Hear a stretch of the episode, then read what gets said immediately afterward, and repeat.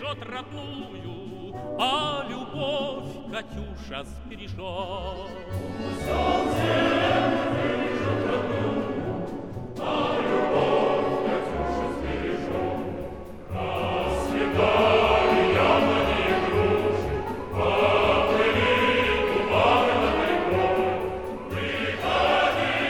Bom dia, boa tarde, boa noite, boa madrugada, não sabemos. Estamos de volta com mais um episódio do Osasco Comunas, o podcast mais evolucionário de Osasco e região. Então, você que é de Cotia, de Barueri, Taboão da Serra, você que está aqui em volta, seja bem-vindo. Está ouvindo aí no carro, está ouvindo em casa, está ouvindo no trem, no metrô, na linha diamante da CPTM aqui, seja bem-vindo. Hoje a gente vai falar sobre é, um tema que é, assim, passou por muitos episódios desse podcast desde o começo, mas ele nunca foi central em nenhum episódio e está sendo agora, que é a questão da saúde. A gente conta hoje com a participação do Vitor Dourado, que é presidente do CIMESP, o Sindicato dos Médicos do Estado de São Paulo. Eu já vou passar a palavra para ele, para ele se apresentar, para se apresentar, para vocês já saberem de início quem vai estar com a gente hoje. Vitor, vai lá. Olá, pessoal. Eu sou o Vitor, é, sou presidente do Sindicato dos Médicos de São Paulo. Eu sou médico anestesista e eu sou agora durante a pandemia, né? Tá tendo uma situação muito complicada é, frente aos médicos, não só no estado, no município de São Paulo, na cidade de Osasco. E a realidade de saúde está numa situação muito dramática. Então, acho muito importante a gente conseguir discutir isso com, com todo mundo. Muito obrigado pelo convite de vocês aí. Valeu, Vitor, seja bem-vindo. E junto comigo e com o Vitor, também estão os camaradas Zé Henrique, que vocês já conhecem, já é cachorro velho aqui dentro, e o Fabrício, que também já participou do podcast. Zé, se apresenta e depois o Fabrício se apresenta. Salve, camaradas. Bom dia para quem é de bom dia, boa noite para quem é de boa noite. Eu sou militante do PCB, Sou engenheiro e cidadão osasquense desde que me entendo por gente. Boa noite, boa noite, bom dia, boa tarde. É, meu nome é Fabrício, eu, eu também sou militante do, do PCB, é, sou militante também da unidade classista, que é a corrente sindical do PCB, e estou aqui para tentar contribuir com essa discussão diante de todos os problemas que a gente vem enfrentando na saúde, não só no município, como em toda a região. Né? É um prazer estar aqui, uma grande satisfação voltar aqui, poder em contato com todo mundo. Bora para o debate. É isso, valeu, camaradas. É um prazer ouvi-los de novo, né? Porque ver não dá, mas é um prazer ouvi-los de novo. E para quem ainda não me reconheceu, meu nome é Felipe, é, eu sou militante do Partido Comunista Brasileiro em Osasco, também da União da Juventude Comunista, né, a nossa juventude revolucionária. E como sempre, eu estou aqui para a gente começar mais um episódio do Osasco Comunas. Eu queria fazer aqui uma breve introdução antes de passar para o Vitor e para os camaradas, porque eu acho que é uma coisa que a gente não pode deixar de dizer quando a gente vai tratar de saúde, que é um tema é, central nesse problema, é um dos maiores entraves do problema da saúde no Brasil, que é a PEC do teto de gastos. Essa PEC foi aprovada há alguns anos atrás, ela passou na Câmara em 2017, se não me engano, 2016, e entrou em vigência nos anos seguintes. Ela só vai valer, ela, ela começou a valer para a saúde a partir de 2018. Para quem não se lembra, na época, essa PEC foi muito combatida pela esquerda, pelos comunistas e por outros setores da esquerda, e chamada justamente de PEC do fim do mundo. É, isso não foi, é, por mais que pareça, não foi um exagero. Essa PEC limita os gastos do governo por 20 anos. Então, por mais que, que dissessem que não, que isso não interferiria é, na educação, na saúde, isso de fato tem um impacto muito claro porque o governo fica limitado a gastar o mesmo valor que gastou no ano anterior, corrigido pela inflação. Então, ao longo de 20 anos, isso vai impactar na educação, na saúde, em outros setores, uma diminuição do que deve ser gasto. a pandemia ela vem para para mostrar de maneira muito mais clara o quanto isso é impactante. A gente precisava que os governos, que o governo federal tomasse é, atitudes verdadeiramente combativas para impedir o avanço do coronavírus. E é claro que a gente sabe que o governo Bolsonaro tem todo um plano de, de, de destruição social, para dizer por, assim dizer, né? Mas uma da, da desculpa, das desculpas que estão na boca do, do, dos representantes do governo é que não pode gastar muito para não ultrapassar o teto de gastos, porque ultrapassar o teto de gastos seria inconstitucional, etc, etc. Justificativas para tentar explicar o que não é explicável, o que é injustificável, que é o genocídio do povo brasileiro. Mas a PEC do teto de gastos tem um, um, uma culpa muito clara nisso. Ela acaba sendo a justificativa legal para que os setores da burguesia brasileira possam fazer é, esse, esse governo desastroso. É, me faltam adjetivos, na verdade, para classificar o quanto esse governo é antipopular. Mas eu queria deixar isso bem claro no começo para a gente poder começar a discussão. E fiquem tranquilos, porque essa minha fala não está deslocada, ela vai aparecer ao longo de todo esse episódio e vai justificar tudo isso que eu falei nesses minutos. Bom, vamos lá. Vitor, eu queria que você falasse um pouco para a gente, se você. É, ou melhor, eu queria que você falasse um pouco para a gente, como médico, é, sobre o processo de proletarização dos médicos. Assim como os advogados, os médicos eram considerados, há algumas décadas atrás, profissionais liberais, que não se enquadravam na classe de proletariado, na categoria de proletariado, né? Hoje em dia isso mudou bastante. Eu queria que você falasse um pouco para a gente sobre isso.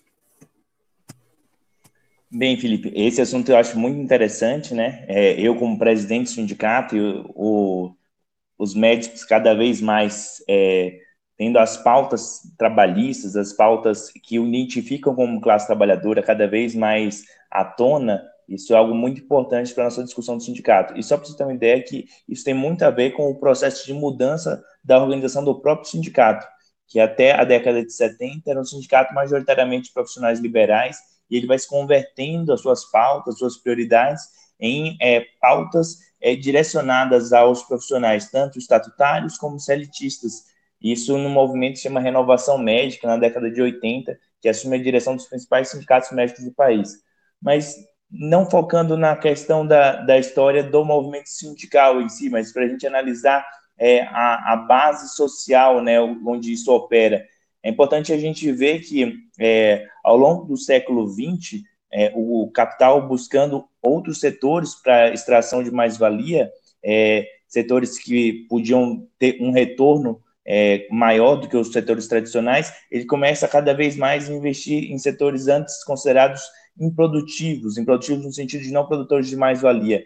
Um deles é a educação, o outro a saúde. E o Brasil, nesses últimos é, 30 anos, né, principalmente nos últimos 20 anos, vê esse processo se agudizando de uma forma muito rápida, né? Tanto na educação, a gente tem a Proton, que é uma gigante multinacional, é um, uma demonstração de concentração de capital gigantesco é, na área da educação, e no caso da saúde, esse processo também acontece de forma semelhante, seja através, por exemplo, é, da, da, do complexo médico-industrial, que a gente costuma chamar, que vai desde as indústrias farmacêuticas aos hospitais e redes de hospitais, é, que a gente já vê desde o final dos anos 90 um processo de criação de gigantes farmacêuticas nacionais, como a EMS, é, essas, é, essas gigantes elas começaram a receber bastante incentivo do BNDES para fazer um processo de centralização de capitais, é, fusões, expansão da, da planta industrial, então, no, na parte de produção de medicamentos, há uma expansão e concentração de capitais muito grande.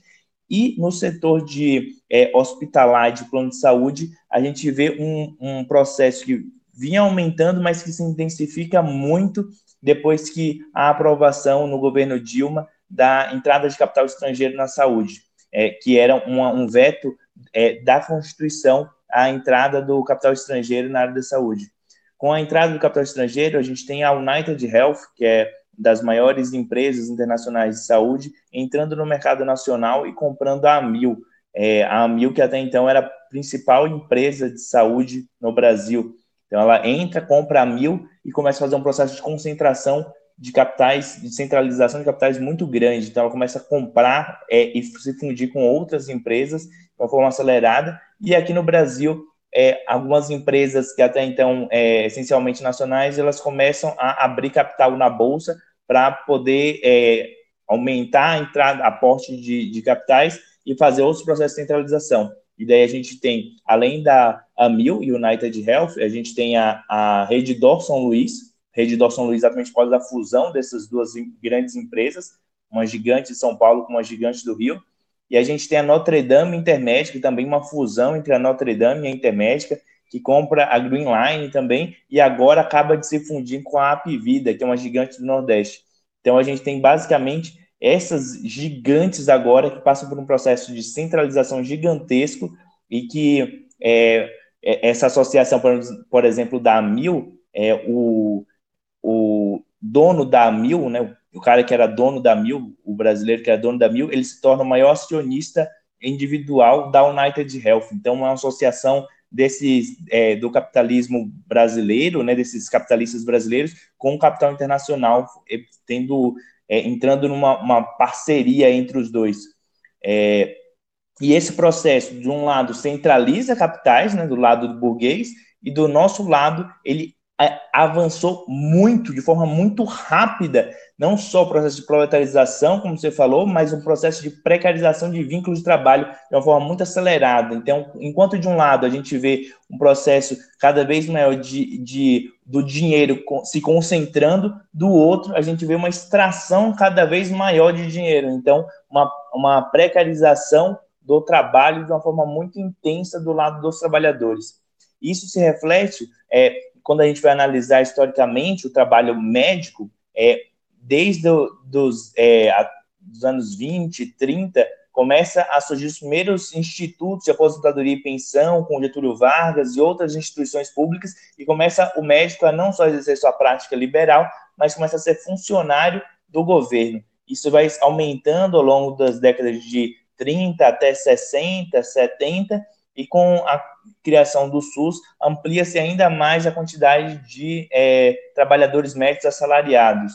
É, depois, na década de 80 e 90, há muitos profissionais que são estatutários, só que isso começa a se reverter principalmente depois dos anos 90, quando o número de profissionais celitistas ele se expande muito rápido, é, porque a própria rede pública passa a contratar como vínculo CLT. É o é, quando nascem em 98, 99, as OS aqui no estado de São Paulo e que rapidamente se expandem pelo Brasil.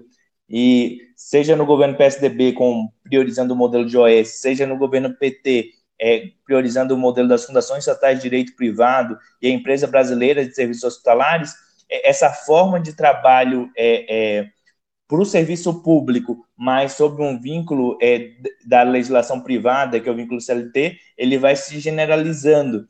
É, e a, mesmo as OS, enquanto no começo havia essa dicotomia né, entre é, PT e PSDB com relação ao modelo de, é, de organização é, privada, ainda que as duas fossem privadas, os modelos eram ligeiramente diferentes, é, com o tempo isso começa a, esses contornos começam a se borrar e começa a cada vez mais a uma similitude entre o, os dois modelos.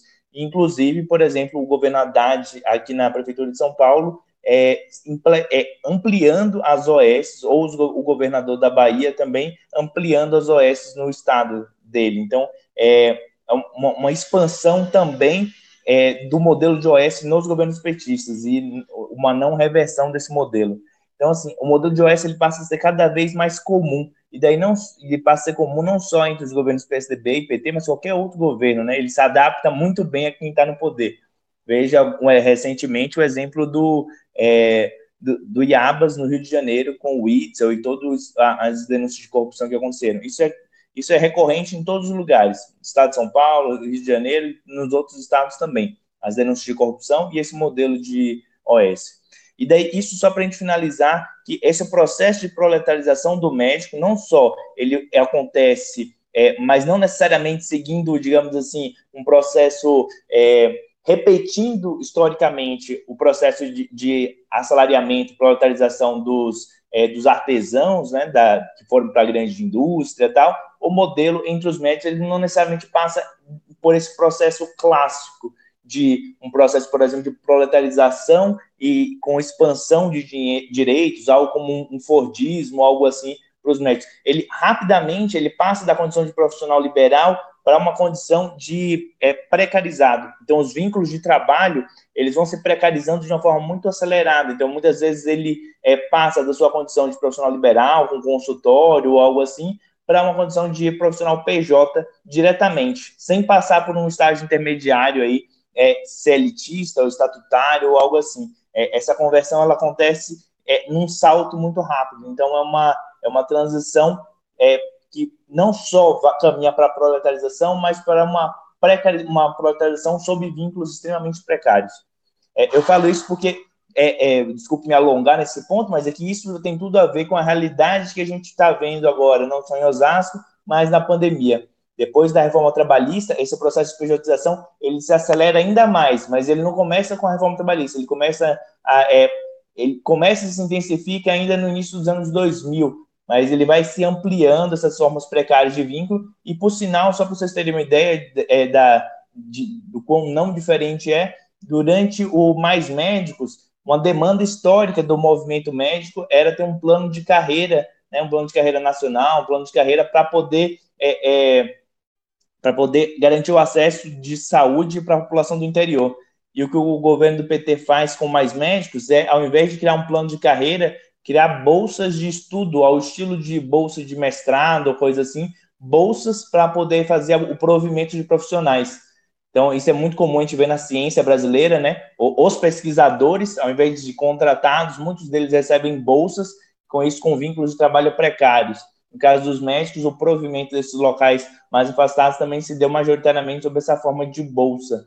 É, então, para a gente ter uma ideia de que esse processo de precarização de vínculos, ele já vem e se desenvolve ao longo desses últimos 20 anos de uma forma muito intensa, e essa forma PJ, que daí, quando eu falo PJ, é uma forma genérica de falar é, a pessoa ser um sócio minoritário de uma empresa maior, sócio minoritário entre aspas aqui, né, porque isso faz com que ele receba o salário como dividendos, ou seja, de forma não tributada, é, ou sendo, ou criando sua própria empresa individual, é, uma empresa de uma pessoa só, ou, é, ou ainda recebendo o que a gente chama de caixa 2, que é uma forma de recebimento irregular, completamente irregular, né? se as outras são fraudes trabalhistas, essa é uma fraude, inclusive fiscal, né? já que não é nem declarado no imposto de renda. Então, só para a gente ter uma ideia do grau de fragilidade desses vínculos de trabalho e da precariedade desses vínculos.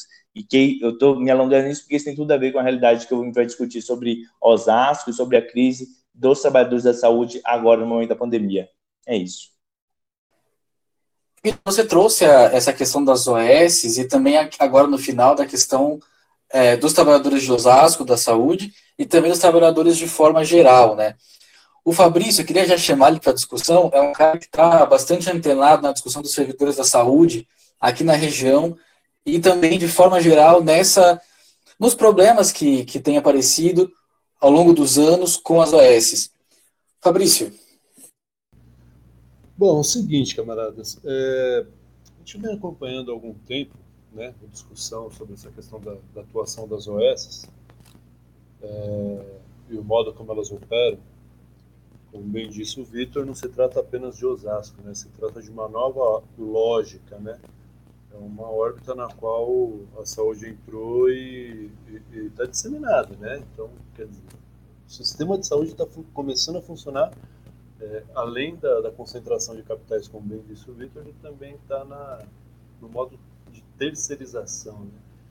Que, se a gente for pegar, né, dentro dessa discussão de proletarização, de serviço público, etc., de investimentos, é, essa mentalidade, né, ou essa ideologia liberal, neoliberal, ela traz para a gente alguns apontamentos de que, que os governos têm se dedicado bastante é na realização de você reduzir cada vez mais a responsabilidade do poder público na gestão, administração e execução dos serviços públicos. Né? E as OS elas têm representado bem isso. Eu tenho buscado informações, ainda que sejam bastante restritas, né? elas não estejam é, explícita, colocadas para a sociedade, para ser posto em debate essa questão, mas a gente percebe, por exemplo, nos dados que as OS, partindo daqui, né, as OS, elas têm, elas não, assim, existe uma, um contrato, né, assinado, só que a gente percebe, fica muito claro que esses contratos, eles não são realizados na prática. E e Osasco estava sob investigação, né? O município estava sob investigação com relação ao contrato com uma das empresas, com uma, uma OS, né? Que estava em vigor, né? Que estava gerindo os interesses, entre aspas, né? Os interesses públicos aqui. E, simplesmente ela rompeu, sumiu, né? E isso acaba criando uma certa instabilidade tanto na saúde, é, tanto na saúde fundamentalmente na saúde, mas tanto na prestação de serviço, na condição dos munícipes, como no próprio servidor, né, no, nos, nos, trabalhadores da saúde. Né. Então a ideia era que o Vitor pudesse falar um pouco de, principalmente, né, como representante sindical da categoria dos médicos, como que essas OS têm afetado, né, essas prestações de serviço. Porque existe um grande problema que é o seguinte, né? Você cria uma, uma, uma diferença né, entre os prestadores de serviço, entre o estatutário, entre o contratado. Né? Tem a questão do patrimônio, né? tem a questão do dinheiro que é investido, se ele de fato está sendo investido corretamente ou não. Né? Tem alguns dados, né, alguns apontamentos, inclusive de contratos, né? É, mas isso daí acho que a gente pode, na medida que o Vitor for então, de repente, a gente pode voltar nisso. Mas eu gostaria de perguntar para o Victor, como é que tem acarretado no, no serviço público é, a implementação dessas OS? E a gente sabe que elas são pivô na precarização, tanto do serviço, né, na vida do trabalhador que está prestando serviço, como na vida do cidadão que está recebendo o serviço. Né? O que tem acarretado, Victor? Como é que tem sido essa questão das OS para vocês do sindicato? Então, Fabrício, é, as OS elas têm um impacto, elas, é, isso você falou, acho que é importante, elas vão reorganizando a, a produção da saúde pública no Brasil, né? Particular aqui no estado de São Paulo, elas são cada vez mais a forma hegemônica de prestação de serviços no serviço público. Então, para você ter uma ideia, no município de São Paulo, mais de 70% dos trabalhadores da saúde pública do município é, trabalham para OS, não estatutários. É, então, só para a gente ter uma ideia que esse modelo ele vai se tornando um modelo é, prioritário, né, um modelo principal.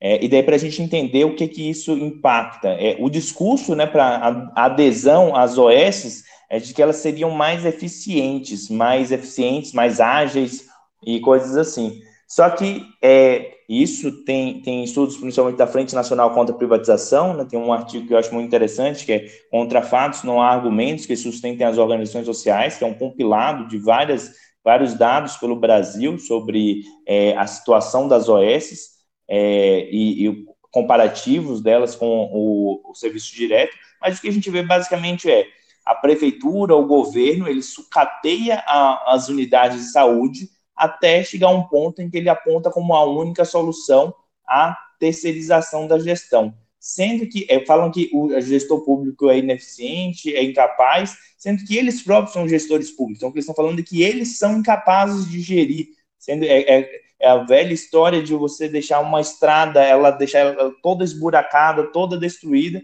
para depois colocar um pedágio e falar que essa é a única forma que tem para poder é, garantir que ela fique funcionando. É, sendo que, na verdade, antes essa estrada estava funcionando perfeitamente. Então, isso é algo que é, é, é, bem típico, né? Do, várias unidades, a gente vê um processo de deterioração do trabalho até chegar a um ponto em que fala, ah, não, realmente não tem como fazer desse jeito. Para vocês terem uma ideia, aqui em São Paulo, algumas unidades formam-se na cidade de São Paulo, né, redutos né, de estatutários, e, por exemplo, tem uma maternidade que eu estava visitando que a, a maternidade, então ela se baseia principalmente no trabalho médico da, é, do obstetra, e, é, e o obstetra mais novo que estava trabalhando na unidade tinha 60 anos. É, a falta de concursos públicos, a falta de renovação de profissionais, a falta de profissionais para fazer as coisas mais básicas, fazia com que é, a maternidade ela estava morrendo pela falta de profissionais.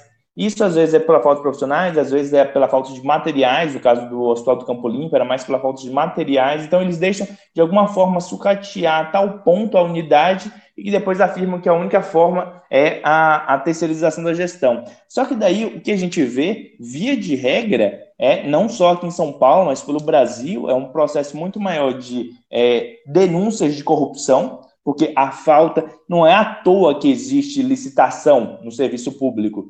É para evitar exatamente que ocorra corrupção. E o que a gente vê via de regra é com as OS, né, pela falta de fiscalização, elas acabam fazendo contratos onde a, a, fiscalização ela não é de forma direta como é no serviço público. Então, é, os contratos, agora a gente viu a denúncia do Iabas no Rio de Janeiro, de corrupção, o, o Iabas do Rio de Janeiro é o mesmo Iabas que, atravessando a fronteira, estava gerindo os hospitais de campanha aqui em São Paulo. E é aqui em São Paulo, ano passado, a gente fez uma CPI das quarteirizações, né, apontando os contratos irregulares das OS com empresas quarteirizadas que faziam é, é a forma de contratação delas era das mais irregulares possíveis, então, na verdade, a OS contratava uma outra empresa para ser a testa de ferro das irregularidades trabalhistas dela. É, a outra coisa é que, desde a compra de insumos e outras coisas assim, tem denúncias de corrupção é, no caso dessa CPI do ano passado, uma OS que caiu na, nessa malha fina da, da, da CPI foi exatamente a Santa Casa de Pacaembu, que administrava o Giglio, é, administrava algumas outras unidades aqui no município de Osasco. Então, que administra outras unidades do interior, em algumas cidades já foram cancelados o contrato.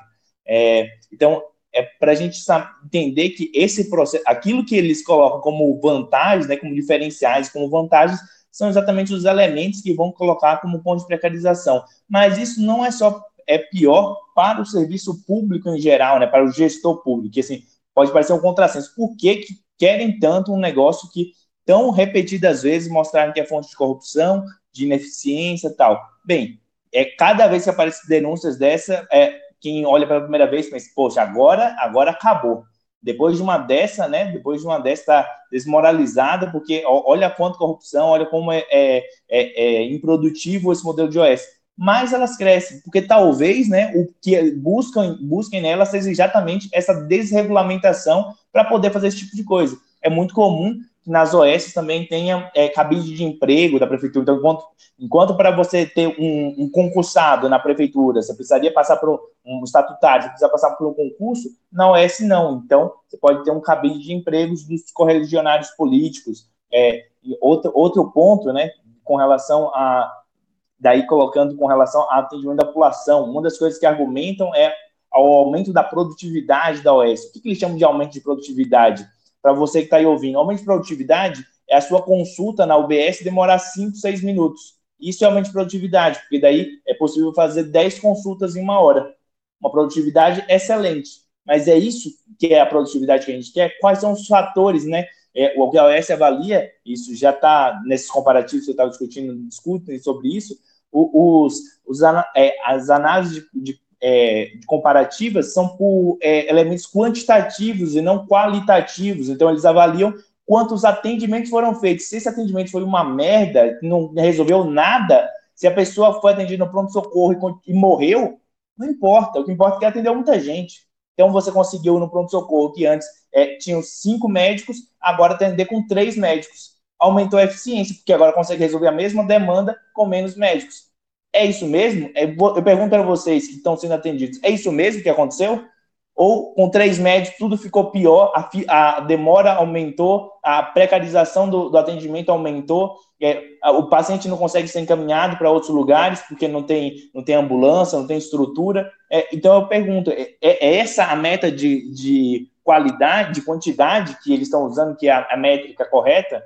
É, e o que a gente vê é um, para além dessa questão ainda da assistência à população, que vai sendo precarizada cada vez mais, é a questão da, da precariedade do trabalho. Então, uma das coisas que eles argumentam que gasta menos é porque, na verdade, ao invés de ter um funcionário estatutário com direitos trabalhistas, a gente tem um profissional que não tem direitos, que ele fica literalmente sem direitos. Não é que é um celitista e os que trabalhavam nos hospitais de campanha, agora, é, ao longo de 2020, do IABAS, da SPDM, eles eram quarteirizados para a OGS, que era uma empresa quarteirizada, e nessa empresa quarteirizada, eles eram sócios minoritários dessa empresa e recebiam seus salários como dividendos. É, o que acontecia quando esses médicos pegavam Covid por estarem na linha de frente? Eles eram demitidos, simplesmente eram retirados da escala e era colocado outros médicos no lugar. E, e era dado algum suporte, era pago alguma, algum tipo de remuneração para que eles estavam afastados, que estavam doentes, que estavam se recuperando? Não. Sequer sabiam quantos e quais médicos que tinham acontecido é, deles ficarem doentes. Porque, como não tem abertura de CAT, de comunicado de acidente de trabalho, é, quando a gente chegou para fazer a visita na unidade, a gente perguntou quantos médicos já tinham adoecido, né, o que, que tinha acontecido com eles. Falou, ah, eu acho que não adoeceu ninguém ainda, o gestor falando. Sendo que a gente já tinha visto entre os médicos, conversando com os médicos, que vários profissionais já tinham adoecido e estavam afastados, só que estavam afastados, assim, tinham sido retirados da escala e se recuperavam em 15 dias ou mais dias é, se eles morreram ou não, sei o que, como é que eles estavam, isso não importava nem para o diretor da OS, nem para a prefeitura que estava contratando a OS, e nem para a empresa quarteirizada que estava fazendo a, a prestação do, dos serviços dos médicos. Foi a partir daí que a gente puxou essa CPI das quarteirizadas. Mas é para vocês verem que é claro que é mais barato, né, contratar o médico desse jeito, porque você não tem direito nenhum, você não tem, você não tem é, é, em caso de afastamento, em caso de licença maternidade, não tem gasto nenhum. Então, obviamente é mais barato. É mais barato porque é mais precário, é óbvio. Teve um, um gestor que eu discutindo comigo, ele falou: ah, mas é, se eu fosse um, é, um gestor de OS, eu também ia preferir contratar desse jeito. Eu falei: é claro, se você fosse um empresário, a escravidão é uma beleza. Você não precisa pagar nada, você dá uma comida e pronto. A questão é que existe é, que existe conflito, né, que existe luta de classe, que existe alguma lei ainda é, exatamente para coibir é, práticas que são é, abusivas, que são é, completamente perversas, né? Então, você colocar, enquanto os médicos são aplaudidos por estarem na linha de frente, os profissionais de saúde como um todo, do outro lado, eles serem peças descartáveis de uma engrenagem de atendimento à saúde, em que, se eles adoecerem, se eles morrerem, isso é problema deles, não tem nenhuma preocupação. E só para finalizar com relação a isso, é, com relação a, a o que a gente estava discutindo para o ano passado, né, de uma das coisas que a gente discutiu no início da pandemia era ah, qual é, agora a gente tem um novo normal, agora a gente tem que repensar nossos rumos tal. E o que a gente viu foi um aprofundamento desse, dessa posição, né, dessa forma de organização. Então, esse problema que era crônico, ele se aprofunda e se generaliza. Então, não é que a gente mudou de rumos, a gente aprofundou isso. Então, se a gente vem num cenário de congelamento de gastos em saúde, de precariedade das condições de trabalho, o que a gente tem ao longo desse último ano é um aprofundamento disso. E se a gente tem um processo de fragilização do SUS, subfinanciamento do SUS, o que a gente tem ao final desse ano é que aumentaram-se os gastos em saúde, mas direcionando esses gastos para OS. Então, é, o SUS continua sem dinheiro, o SUS continua subfinanciado, mas as OS vão muito bem, obrigado. Então, as OS estão enchendo os bolsos de dinheiro enquanto o SUS continua precário. E ao contrário, né, aproveitaram ainda a pandemia para terceirizar alguns serviços que antes nem eram terceirizados. Então, foi avançando na terceirização. É, a precarização de vínculos de trabalho foi avançando. É, então, é isso que eu, que eu queria colocar aqui é, é o, o, cenário que a gente vive. E só para também colocar uma frase que eu sempre repito, é uma frase do Darcy Ribeiro falando sobre educação, mas que eu acho que se aplica muito à saúde, é a crise da saúde não é uma crise, é um projeto. Enquanto tá, eu estou descrevendo esse cenário tenebroso né, da saúde, a gente tem um processo de expansão vertiginosa das OS, com as OS ganhando muito dinheiro, é, e enquanto os profissionais ficam cada vez mais empobrecidos, né, mais precarizados, e a gente tem um processo de centralização de capitais no setor privado gigantesco, aproveitando-se também dos vínculos precários de trabalho. Então, é, o, o no caso do, dos, dos hospitais privados, na sua maioria, o vínculo de trabalho dos médicos é PJ. Então, é, agora, durante a pandemia, houveram é, algumas aberturas de capital na bolsa, por exemplo, da, uma delas recente agora foi da Rede Dó São Luís, em que eles compraram mais de 10 hospitais pelo Brasil, hospitais gigantescos, milhões e milhões de. É, na verdade, a abertura de capitais foi para mais de bilhão de, de aportes financeiros que eles tiveram para poder fazer compras de outros hospitais. Então, esse processo que a gente vê é, e essa desgraça que a gente está vendo no Brasil,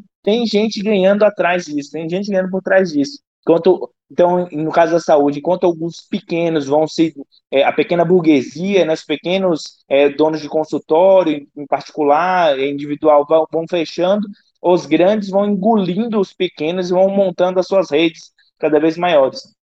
Então, para a gente ter uma ideia de que esse caos que a gente vive não é à toa, essa crise não é à toa, né? Tem gente ganhando por trás disso. É isso, eu até me alonguei nessa, nessa questão. Não, fica tranquilo, cara. Pode falar o quanto você quiser, porque de fato é um tema super importante e que muitas vezes não, muitas vezes não, né? É, na grande mídia a gente não vai ver falar sobre isso, né? a gente não vai ver é, uma grande divulgação, por exemplo, dos escândalos das OS. A não ser que seja uma coisa tão gigantesca que a mídia não consiga esconder. Mas, via de regra, não vai ser tão fácil para um trabalhador acessar a internet, ou ligar a TV e ver essa situação que você está mostrando para a gente agora. Falando um pouco aqui da, da, da, da, região, né? Você falou da questão da, da pandemia, do, de como as coisas estão piorando ao longo dos anos. O Zé, que para quem não sabe é o nosso cara dos números, tem alguns dados aqui da, da região. É, Zé, fala um pouco para a gente como é que está a situação. Só um parêntese antes, eu falo que o Zé é o cara dos números porque ele fez um tempo atrás uma pesquisa para a nossa célula, que a gente postou nas redes sociais e tal, mostrando como é que estava o combate à pandemia no mundo socialista. Então, Cuba, China, Vietnã, essa pesquisa foi o Zé que fez, foi atrás de mostrar como é que estava a situação e mostrar principalmente que existem sim formas de se combater a pandemia é, uma perspectiva popular que não sacrifique a população. Mas enfim, fechei aqui o parênteses. Vai lá, Zé. Muito bem, camaradas. Então, nós falamos bastante sobre precarização do trabalhador da saúde, sobre a questão das OSs, é, as privatizações, o teto de gastos. E eu queria falar um pouco, então, sobre o assunto talvez mais preocupante e candente da atualidade, que é a pandemia da Covid-19.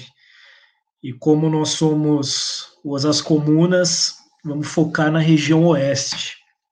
Mas só comentando o que o Felipe disse, é, nós postamos um estudo sobre comparando os países socialistas com o Brasil e Estados Unidos e o quanto é tratado de forma séria a pandemia nos países socialistas, né? Enquanto no Brasil e nos, Estados Unidos é, as mortes são inúmeras e as coisas não, pelo menos no Brasil, não dão sinal de melhora por enquanto. Então, os liberais adoram citar o exemplo da Nova Zelândia, que é um país minúsculo e com a população muito baixa. É, nunca citam o Vietnã, não sei porquê, né? Que é um país que tem metade da população do Brasil, tem mais ou menos 100 milhões de habitantes e teve 35 mortes. 35 mortes é coisa de. acontece em um dia em uma cidade no Brasil, né? Então, fechando esses parênteses aí, eu gostaria de apresentar alguns dados para vocês sobre a região oeste e a Covid. É, a primeira pesquisa que eu fiz, ela foi feita em março, e a segunda foi feita em abril, com mais ou menos um mês de distância entre elas, e eu queria mostrar o quanto a situação ficou muito mais crítica de um mês para o outro. É, vamos pegar as, as, cidades que mais sofrem com a Covid aqui na região, que são Osasco, Carapicuíba e Barueri. E o que mais me chamou a atenção foi a quantidade de leitos de UTI ocupados. Porque no mês de março, Osasco tinha 70%, Carapicuíba 75% e Barueri 80%. E agora, no mês de abril, com um mês de distância, Osasco já tem 90%, Carapicuíba 100% e Barueri 95%. E as demais cidades da Zona Oeste que eu pesquisei, que são Itapevi, Santana de Parnaíba, Jandira e Pirapora do Bom Jesus, todas elas têm 100% de ocupação de UTIs. Então, o que, que acontece, né? Os moradores dessas cidades que já não têm mais vagas acabam sendo transferidos para cidades vizinhas Então começa um efeito dominó na região, né? Isso aí vai ocupando toda, toda a região oeste. E uma outra coisa que chama muito atenção é a taxa de letalidade na nossa região, que no Brasil é de mais ou menos 2% de mortes, e em algumas cidades da Zona Oeste chega a 5% as mortes por Covid. Então é algo bastante sério. De um mês para cá as coisas pioraram muito. Por isso nós reivindicamos vacinação e auxílio emergencial já. No, mas para o fim do programa nós vamos falar mais sobre nossas reivindicações. Então, todos nós sabemos, nós militantes, nós cidadãos, de que a saúde está sendo destruída e há um projeto de genocídio em curso no Brasil, no estado, na cidade. Mas eu queria ouvir do Vitor, que é um especialista em saúde, que vive a saúde. É, eu queria saber o quanto essa precarização da saúde ela tem pesado no combate à pandemia e qual o impacto disso na quantidade de mortes. Bem, é, sobre a questão da precarização e impacto no número de mortes. Olha, primeira coisa, é, a gente vive um cenário em que a precarização começa antes mesmo da pessoa ser internada, né? Então, o cenário no Brasil de precarização é de, para você ter uma ideia, é, nossa falta de produção de insumos, de equipamento de produção individual, de insumos para produção de, de testagem, massa. Então, as políticas de saúde, né, como a testagem e isolamento direcionados, que aconteceram em vários países, você citou o Vietnã, é, é um, um, dos exemplos de que é, lá eles fizeram, quando identificavam algum caso, isolava aquela região, isolava os contactantes, tudo. Aqui no Brasil, a gente já começou a pandemia nas primeiras semanas, faltando insumos para poder fazer testagem. E a gente foi vendo que é, era uma, uma subnotificação gigantesca então, como é que você vai estabelecer alguma política de isolamento focalizado se você não sequer tem testes para poder fazer? Então, basicamente, a gente testava aqueles pacientes que internavam e internavam em casos graves, porque se fosse algum caso leve, não tinha teste também. Eu falo isso por mim, quando eu, eu internei, meu caso foi considerado leve, isso lá no início do ano passado, e não precisava fazer testagem. Então, é para vocês terem uma ideia de é, como que está essa falta, essa precariedade na, básica, né, para os insumos para poder fazer as coisas.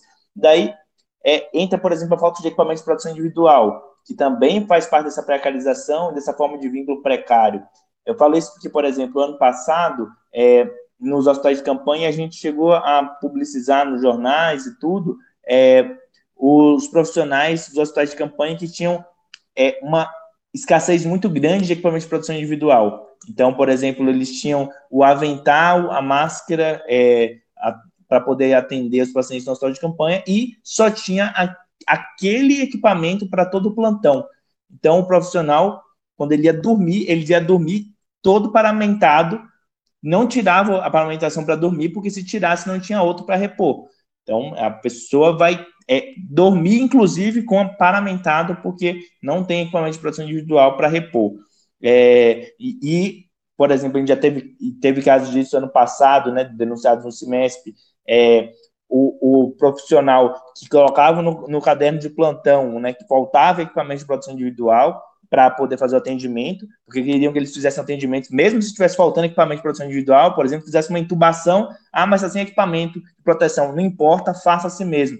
Eles tinham é, a orientação jurídica, ético, profissional, né? Era de você notificar no livro de plantão de estava faltando equipamento de produção individual, quando você chegasse no plantão, e teve profissional que foi demitido por causa da, é, de colocar, que era uma obrigação ético-legal, né? Colocar no livro de plantão que estava faltando os equipamentos de produção individual.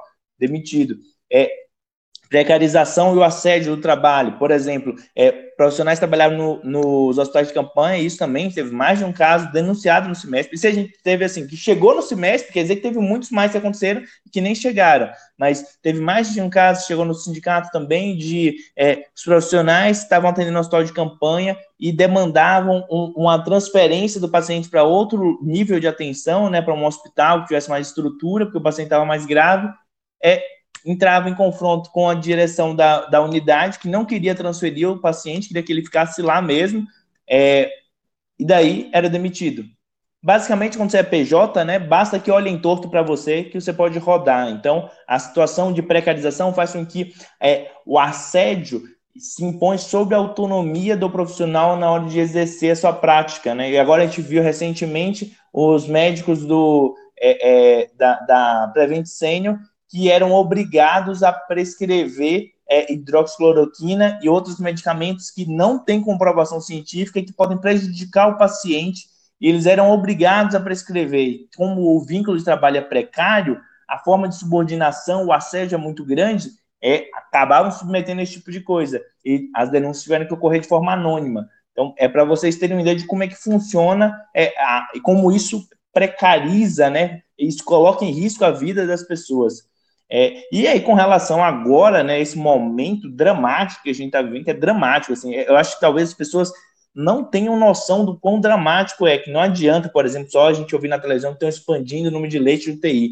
A gente está usando ventiladores da década de 80, a gente está usando é, os, os os médicos intensivistas relatam para a gente que o paciente está entubado já há alguns dias com esse ventilador super antigo, ele já chega com lesões pulmonares, não só por causa da Covid, mas também por causa da ventilação inadequada. Então, é, é um, uma somatória de problemas conforme essa expansão vai acontecendo. Outro problema que vai acontecendo é pela é, os profissionais, né? Os profissionais eles não se multiplicam é, na mesma velocidade que os leitos de UTI, porque demora para formar um profissional, né? A gente não consegue é, é, formar um profissional especializado em UTI em, em 30 dias. Eles demoram dois, três anos para se especializar. Então, é algo que os mesmos profissionais que atendiam antes da pandemia estão atendendo agora. Ou então, é, é profissionais que não têm treinamento para UTI estão fazendo tra um trabalho cada vez mais. É, é, que não é o trabalho que eles conhecem. É como se eu falar para um professor de é, de história, que agora ele vai dar aula de matemática e vai dar aula de ou, outras coisas que ele não, não tem, não é o dia a dia dele, não é o cotidiano dele, né? Então é, a gente vai colocando para se desdobrar em outras funções que não são da especialidade dele, e que isso é, é uma coisa que depende da vida das pessoas. Então, com certeza, né? Conforme você vai chegando mais próximo de uma situação de esgotamento do sistema, de colapso do sistema, mais, mais precário vai ficando as condições de trabalho e mais precário vão ficando as condições de atendimento, a assistência. Então, a sobrevivência da população tende a ir diminuindo. Então, é, e a outra coisa que eu coloco é que não adianta né, expandir sem limites é, é, o número de vagas de UTI se você não controla o, a disseminação da pandemia em si. É uma coisa muito louca isso, porque assim, hospitais de campanha, uma ampliação de leitos de UTI é uma medida emergencial enquanto você toma as medidas de isolamento. Então, você toma as medidas de isolamento, elas vão demorar 14, 21 dias para fazerem efeito em controle do número de novos casos. E enquanto isso acontece, você precisa de mais leitos de UTI de forma emergencial, você amplia a sua capacidade para conseguir atender nessas duas semanas, né? O que está acontecendo é que estamos ampliando os leitos de UTI e liberando geral. Então, aqui em São Paulo, é, aqui em São Paulo estão aqui em São Paulo, no estado de São Paulo, estão é, liberando o retorno às aulas. Isso é uma loucura, a gente está no momento mais dramático da pandemia, o número de pessoas internadas é, é, saindo pela janela, de tanta gente entubada, tanta gente em ventilação mecânica, sem ventilador, as pessoas morrendo na fila de, pra, é, de UTI e discutindo de abrir escolas no meio dessa situação mais dramática de todas. Se ano passado, né, outubro, novembro, a gente estava mais tranquilo, a gente estava sendo contra a abertura das escolas, exatamente porque a situação não estava controlada e a gente podia viver como é, a Europa, ela praticamente encerrou a, a, a, a transmissão comunitária, que a gente fala, que é quando o vírus está circulando é, é, entre as pessoas e, e quando é, encerra a transmissão comunitária, quer dizer que os casos novos eles vêm porque alguém de fora trouxe então, assim, eles praticamente encerraram a transmissão comunitária, ficaram só investigando as pessoas que estavam chegando no país. É, quando eles estavam praticamente encerrando a transmissão comunitária, eles pensaram em reabrir escolas e perceberam, depois da reabertura de escolas, uma, uma, disseminação mais rápida do vírus e voltaram a fechar as escolas. Aqui no Brasil, a gente está no momento mais dramático, com uma transmissão é, completamente descontrolada, e a gente está falando de abertura de escolas. É algo completamente insano. É o, o sistema no limite a gente falando que vai abrir mais e mais leitos de UTI, muito além da nossa capacidade.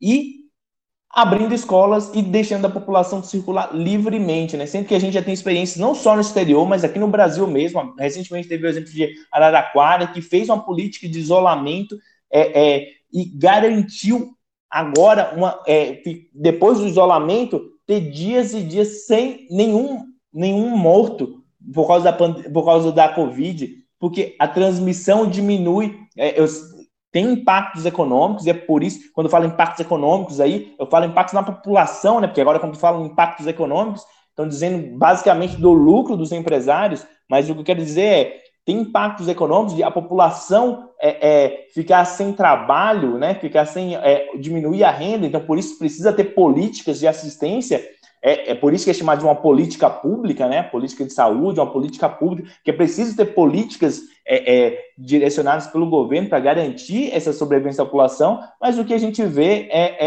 é a população deixar da própria sorte e, e, sem ter essas garantias de isolamento, a população circula e daí o vírus não para de se disseminar. E o que a gente está falando em meio a tudo isso é reabertura dos, dos jogos de futebol e reabertura das escolas, que é para sinalizar a população que está tudo bem, que está tudo normal.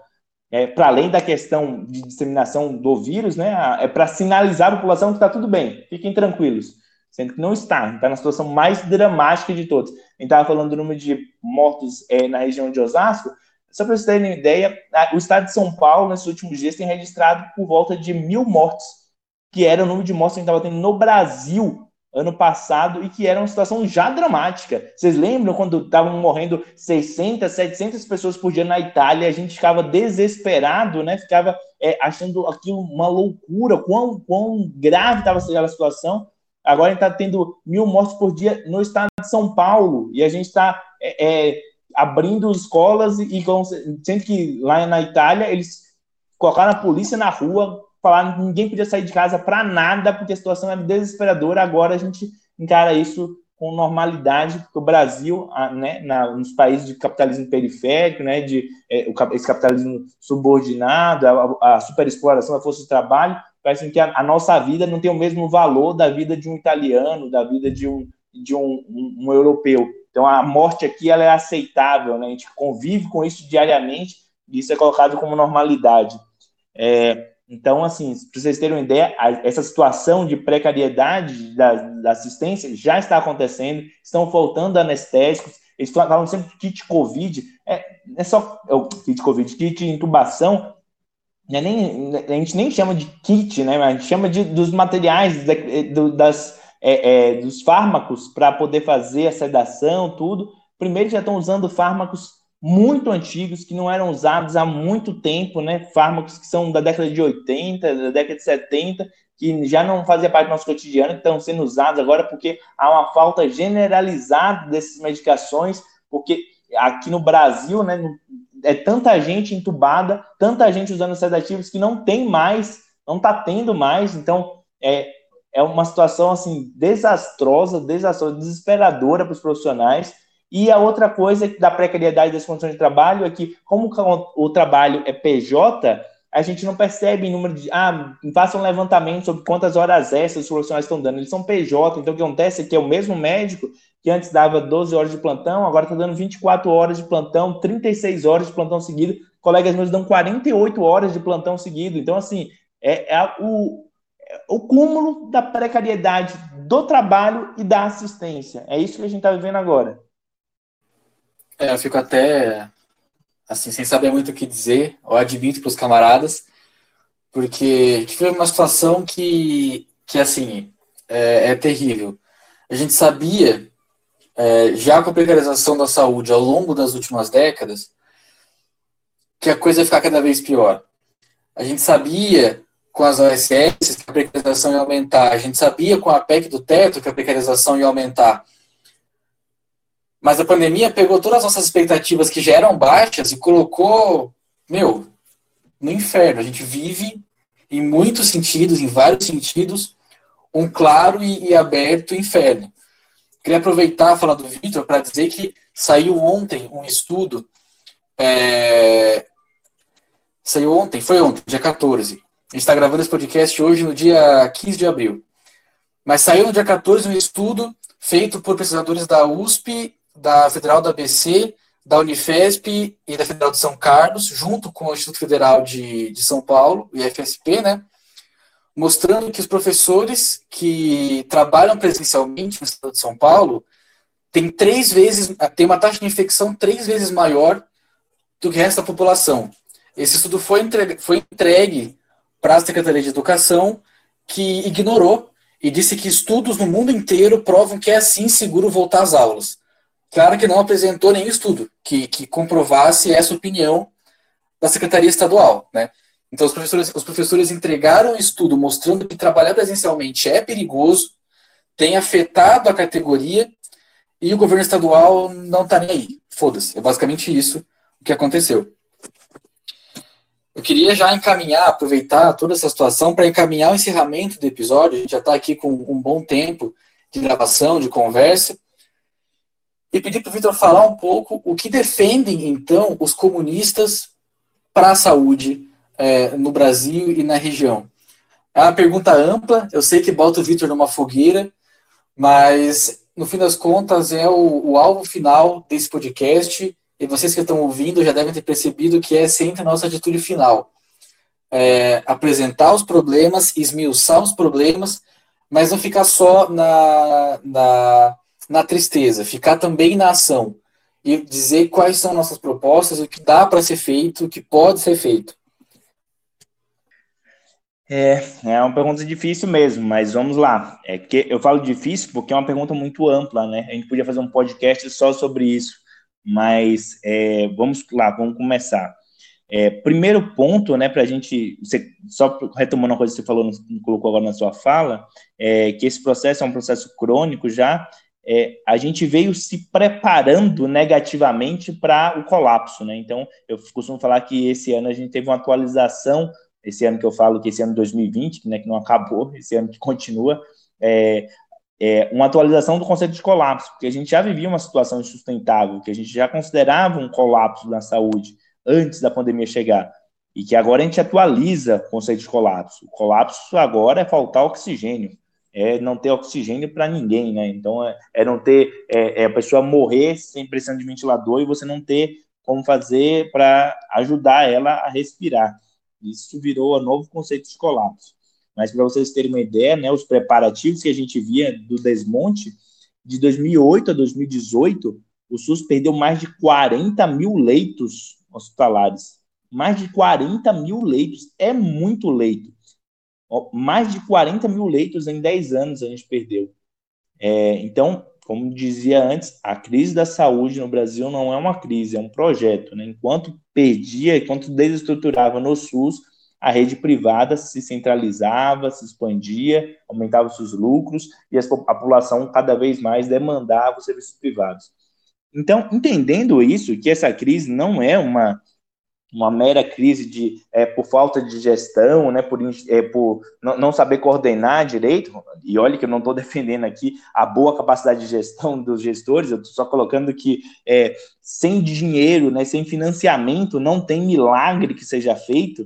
Então, é, primeira coisa que a gente precisaria fazer, e isso não num programa socialista, né, mas um programa imediato, é a ampliação do financiamento da saúde de imediato, é, para garantir o mínimo de assistência. Para vocês terem uma ideia, no Brasil, se a gente for comparar com outros países do mundo, o Brasil, apesar de ter um sistema público universal de saúde na Constituição, na lei, o que se assemelharia ao modelo inglês ou de outros países da Europa, é, o, a proporção de gastos públicos em saúde em relação ao total no Brasil, ela é por volta de 43%, 42% a 44%. É, enquanto no, na Inglaterra ela é, por, é, um pouco mais de 80%. Em alguns países é, escandinavos, alguns países que também têm sistema de saúde público na Europa, é, chega a ser maior que 90%. É, a proporção de gastos públicos em relação ao total de gastos no Brasil, ele se assemelha muito com o modelo norte-americano, que, por, por sinal, é um pouco maior o gasto público em relação ao total do que o Brasil. E os Estados Unidos, ele não tem um sistema público universal de saúde o que ele tem, que sempre é, é, é uma crítica ao, ao, modelo americano, é um, uma cesta básica de saúde de população pobre, que é o chama o Medicare e o Medicaid.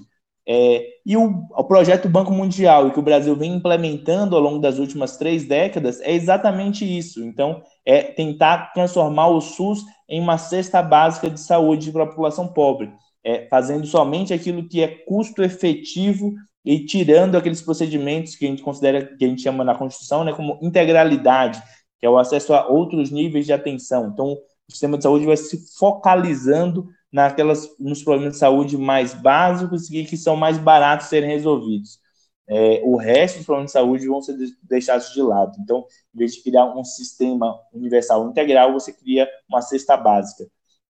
É, então, primeira coisa né, é a gente reverter essa política de focalização e de, é, de contenção de gastos em saúde, então a gente precisa ampliar os gastos em saúde. Para vocês terem uma, uma, ideia também, isso é uma coisa importante, é, se você for analisar comparativamente, a proporção de gastos é, públicos em saúde no Brasil ela é por volta de 3% do PIB, enquanto nos países europeus a percentagem de gastos públicos é por volta de 9% do PIB. E olha, quando eu estou falando isso, eu estou colocando em proporção, né? Porque se for ver em números absolutos, como o PIB deles é muito maior per capita, é, acaba que o nosso gasto em saúde é, é, ele é muito inferior para muito além dessas três vezes que eu estava colocando.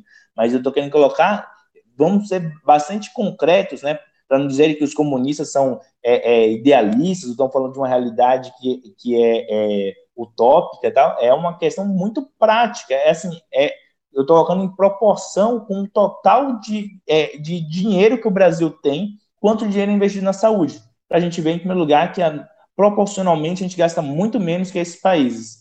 É, a outra coisa para a gente colocar aí também em termos objetivos, né, concretos, é o modelo de saúde que é mais eficiente, né, ao contrário do que dizem o pessoal que defende as OS, é exatamente esse modelo com uma maior influência estatal. Então, por exemplo, e aí não vou dar nem o exemplo de Cuba, que é um exemplo excepcional de, de é, é, não só de excelência, mas de eficiência de gastos.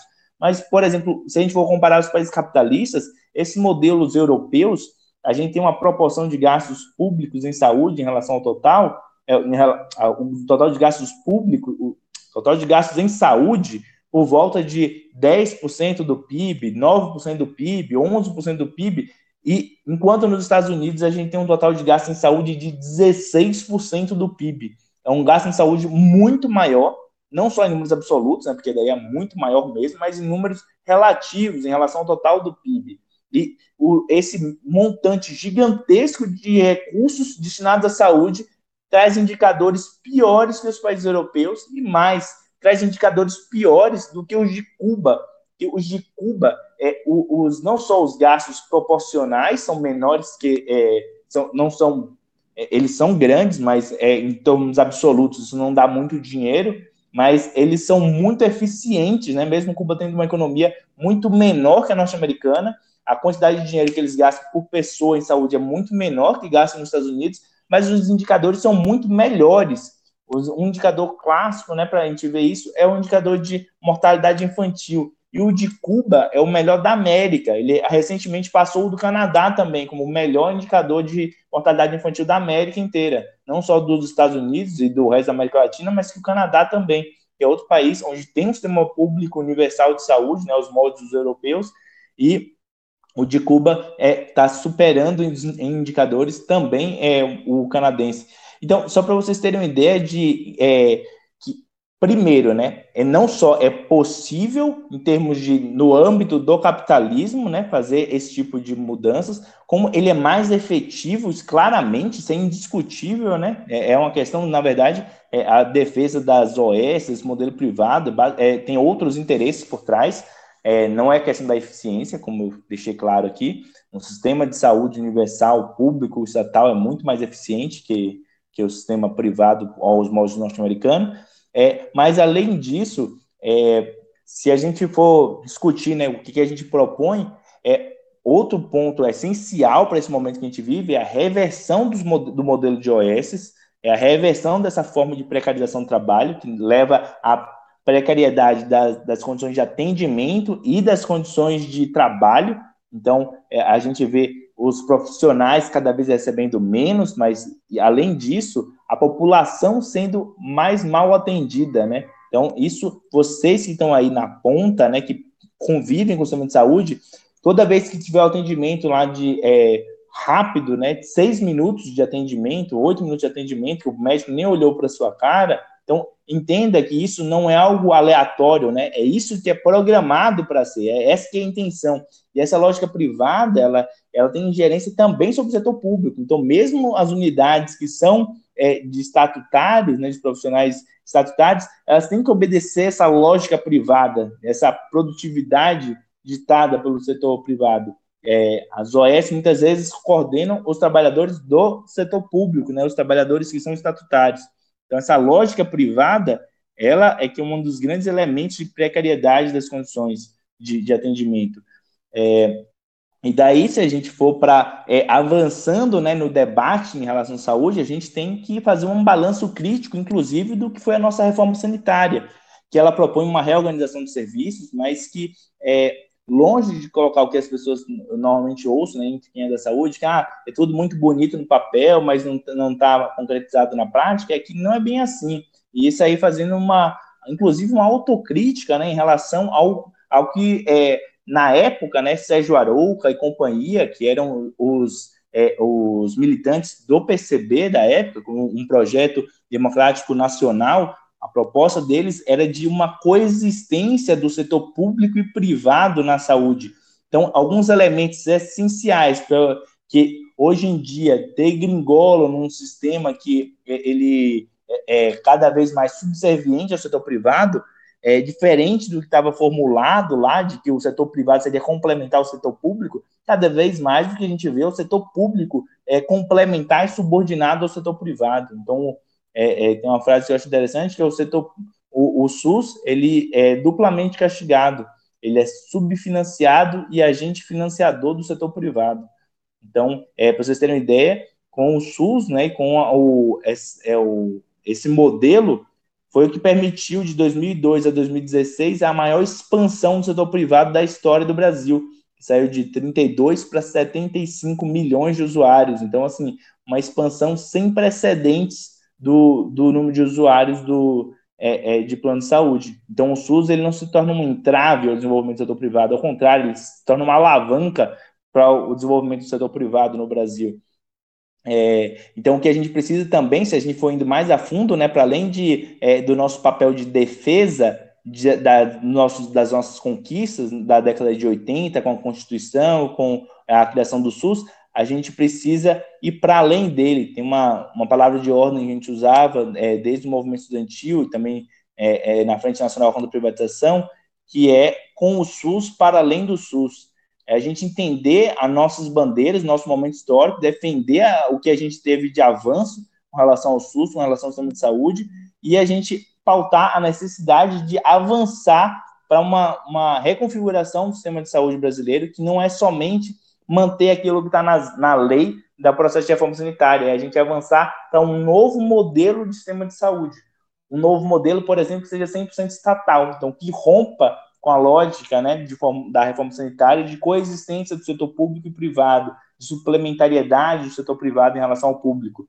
Que a gente caminha para é, a saúde ser 100% pública e estatal. É, e daí enfim, eu, a partir disso tem vários outros desdobramentos que eu podia discutir aqui, desde a questão de insumos, a produção tecnológica e todas as outras coisas, e da importância de reformular isso, que a gente tem vivido nos últimos anos, né? Eu já comentei lá a questão da falta de insumos é, para poder produzir equipamento de produção individual, mas não só isso, a gente não tem uma indústria, por exemplo, de ventiladores mecânicos, e ventilador mecânico, só para dar um exemplo agora da pandemia, né, que a gente não tem é, a produção tecnológica, né, a autonomia tecnológica e de produção dos materiais que a gente, dos insumos que a gente usa na produção de saúde. Diferente, por exemplo, de Cuba. E também por causa do bloqueio econômico, ela foi imposto a ela a necessidade de ter uma produção tecnológica própria, não só dos equipamentos, mas inclusive da vacinação. Cuba é um destaque internacional na produção de vacinas. E o Brasil, ele foi, ao contrário, desmontando o seu parque industrial, o seu parque tecnológico, na área de produção de, é, de, de é, questões relacionadas à saúde. Então, por exemplo, o Brasil tinha uma rede de laboratórios públicos e que ao longo da década de 90, anos 2000, foi sendo desmontado, é o que a gente chama na saúde de SADT, Serviços de Apoio a Diagnóstico e Terapia. É, desde laboratórios de exame de sangue, de raio-x e outras coisas, para você ter uma ideia de exame de sangue, mais de 90% né, desse SADT, ele é do setor privado, e o setor público, ele contrata, mesmo nas unidades públicas, contrata é, alguma empresa terceirizada, algum, algum laboratório privado para poder fazer os exames. Então, isso é para vocês terem uma ideia de como esse processo de subordinação do setor público e do setor privado foi avançando. É, e isso é, são coisas que a gente precisa romper. É, a produção de vacinas também, a gente viu agora que a defasagem né, do de tempo, agora que o Brasil começa a discutir de formular algumas vacinas que, pela falta de investimento, de estrutura, de desenvolvimento tecnológico antes da pandemia, né, se reflete na nossa incapacidade de produzir uma vacina própria, coisa que em Cuba também tá, a única vacina produzida na América Latina, né, até agora, em fase de testes, é a vacina cubana, que já está, na verdade, sendo implementada, já está sendo aplicada. Enquanto o Brasil teria a capacidade de fazer isso com seus institutos. E só agora começa a, a algumas pesquisas com relação à produção de vacina nacional a, a aparecer mas um pouco defasadas no tempo, né, para uma pandemia que necessitava de uma resposta é, mais rápida, que foi uma resposta rápida em todo o planeta. É, com relação à, à, produção de ventiladores, a gente tinha ventiladores nacionais que também foram abandonados pela importação dos modelos, principalmente dos modelos alemães, né, de ventilação mecânica. É, então, enfim, eu podia me alongar aqui por horas, né, discutindo quais são as, as todas as questões que a gente precisaria romper, mas os elementos centrais, né, da discussão de saúde são os elementos centrais da discussão geral. A gente precisa, no âmbito do capitalismo, seria romper com essa forma de capitalismo dependente, subordinada, é, da, da, forma de superexploração da força de trabalho, de, é, de, da vida no Brasil ser descartável e, da, é, e de, devido à nossa defasagem tecnológica, a gente compensar com uma superexploração dos trabalhadores no Brasil.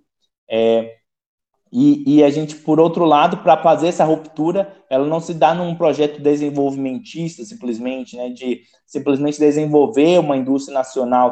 Para fazer isso, é, a gente entende que é, precisa haver uma ruptura mais radical. Então, daí que a, a discussão de não, não, sejamos idealistas, né? A, a, se a gente está se é isso que a gente está demandando, a gente tem que entender que isso não vai se dar no âmbito da, dessa lógica é, capitalista subordinada. A gente precisa romper com o capital para poder é, realmente ter uma, uma independência, autonomia do nosso povo e conseguir desenvolver nosso parque tecnológico, desenvolver o, o, a, as pesquisas e a produção de saúde direcionada para a vida dos nossos trabalhadores e não para a gente é, que é o papel basicamente que é exercido na medicina sobre o capitalismo, que é a reposição da força de trabalho, que é garantir que as pessoas continuem em condições de trabalhar, sem necessariamente se preocupar se elas como elas vivem, ou se elas estão vivendo bem ou não, ou se elas ou se o problema delas foi resolvido. Basicamente, você dá, é, a pessoa chega com dor nas costas por causa do trabalho, você vai dar um analgésico, um inflamatório para ela e vai botar ela de volta no trabalho. Então, é reposição da força de trabalho, né? Assim como você tem um mecânico que conserta a máquina, você tem um serviço de saúde que repõe o trabalhador em condições de trabalhar. E é, são necessidades históricas que a gente precisa romper e que é, para romper a gente precisa romper com a lógica do sistema capitalista como um todo. É, eu acho que de fato a gente podia ficar aqui mais algumas horas, mas a gente vai poupar os ouvintes de aguentar a gente por mais muito tempo. Mas eu queria deixar já o Vitor é, de, de pré-aviso para no futuro voltar para o podcast. Muito bem-vindo. A gente está de, de portas abertas. Por enquanto, com a pandemia, etc., estamos de portas virtuais abertas. Vocês devem ter percebido que às vezes falha aqui o meu áudio, o áudio do, do, do Zé e dos camaradas aqui que participam do podcast, mas é porque nós estamos, por enquanto, cada um na sua casa. Mas é isso. Encaminhamos agora o final do, desse episódio. É, camaradas, sinceramente, foi um puto episódio. Foi muito bom. Bom demais. E agora é hora para vocês darem suas despedidas, se despedirem do pessoal e é isso. Obrigado pelo convite aí, pessoal. Obrigado pelo, por ter me chamado. Fico à disposição se vocês é, tiverem outros temas que queiram discutir, outras, outros pontos que queiram desenvolver. fico à disposição para conversar aí com vocês e espero que a gente tenha contribuído para levar a discussão sobre a situação da pandemia agora para as pessoas e, inclusive, com relação a esse momento da pandemia, a necessidade de, a gente ter as políticas de isolamento e de garantias do serviço público para que as pessoas fiquem em casa. A vacina é algo que é muito importante, os profissionais de saúde todos têm grande esperança na vacina, mas ela ainda vai demorar alguns, umas, alguns meses para poder ter uma vacinação em massa de fato e ter um, um fator de proteção geral. Então, assim, a gente precisa tomar medidas sem esperar ter 3 mil mortos por dia por meses, né? A gente precisa de medidas agora, e as medidas para agora são isolamento. Então, e para fazer isolamento, é preciso as políticas de garantir que as pessoas fiquem em casa com, com é, é, auxílios de renda, garantias de manutenção do emprego, e que é exatamente o contrário do que a gente está vendo, como vocês mencionaram, de estão querendo forçar os professores a retornar ao trabalho, forçar as pessoas a se contaminar, forçar as pessoas a morrer, né? É, é engraçado que eles colocam na televisão, tipo, ah, as pessoas não têm consciência, elas estão indo para a rua, elas estão indo para a praia, elas estão indo para o bar, e eles estão querendo que as pessoas vão para a escola, né? É, olha que loucura. É, é, quem, é que tá, quem é que é louco, né, na verdade? Porque a população só está fazendo o que eles estão falando, que é seguir a vida normal. E o, é, e o, que, ele, o que a gente está demandando, né? Façam políticas de isolamento, tenham políticas públicas para garantir esse isolamento. Acho que é isso. Obrigado aí pelo convite e, e fica aí essa, essa, esse chamado para a gente manter essas políticas de isolamento, brigar por elas, para brigar pela nossa própria vida, né? Companheiros de bancada, agradeço muito pela participação. Valeu, Felipe, valeu o nosso convidado Vitor Dourado. Gostei muito do nosso debate. Eu gostaria de lembrar que nesse, nessa crise sanitária, a fome e a pobreza também aumentam, né? Então, o PCB de Osasco está fazendo uma campanha de arrecadação de alimentos. Quem tiver a fim de ajudar, quem puder ajudar, é, entre nas nossas páginas nas redes sociais, que lá vai, vão estar as instruções para isso. Então, agradeço até o próximo episódio. É isso, gente. Valeu, muito obrigado. E você que está em casa, ou no carro, ou no trem ouvindo a gente, até a próxima. A gente se vê de novo no mês que vem. Катюша с